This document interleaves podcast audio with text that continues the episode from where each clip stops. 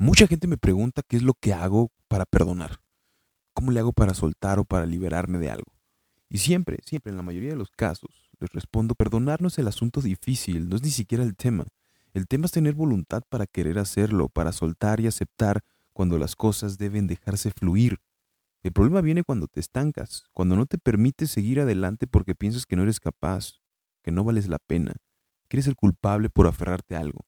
Lo que no perdonas, lo cargas, lo transmites y hasta le das vida a un ser que no existe, un ente capaz de controlarte y tomar decisiones propias, ya sea por una relación fallida, por una disputa familiar o de amigos.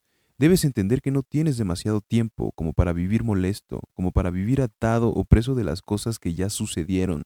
Si de verdad quieres perdonar, primero empieza contigo mismo, reconociendo lo que no hiciste, en lo que fallaste, aceptando todo lo que te debes o lo que no eres, las cosas que permitiste o en las que tú mismo te hiciste daño.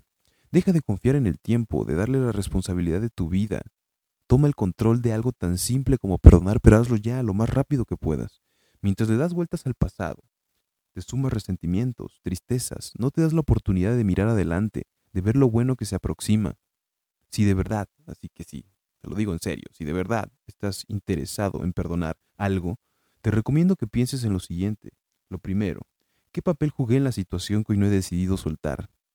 ¿por qué no logro perdonar esto? ¿Estoy rechazando el perdón o estoy rechazando el olvido? ¿Qué estoy haciendo para continuar, para renovarme, para sentirme pleno? ¿Me ayuda a cargar esto? ¿Por cuánto tiempo estaré así? Eso defínelo muy bien. Yo creo que es la pregunta más importante.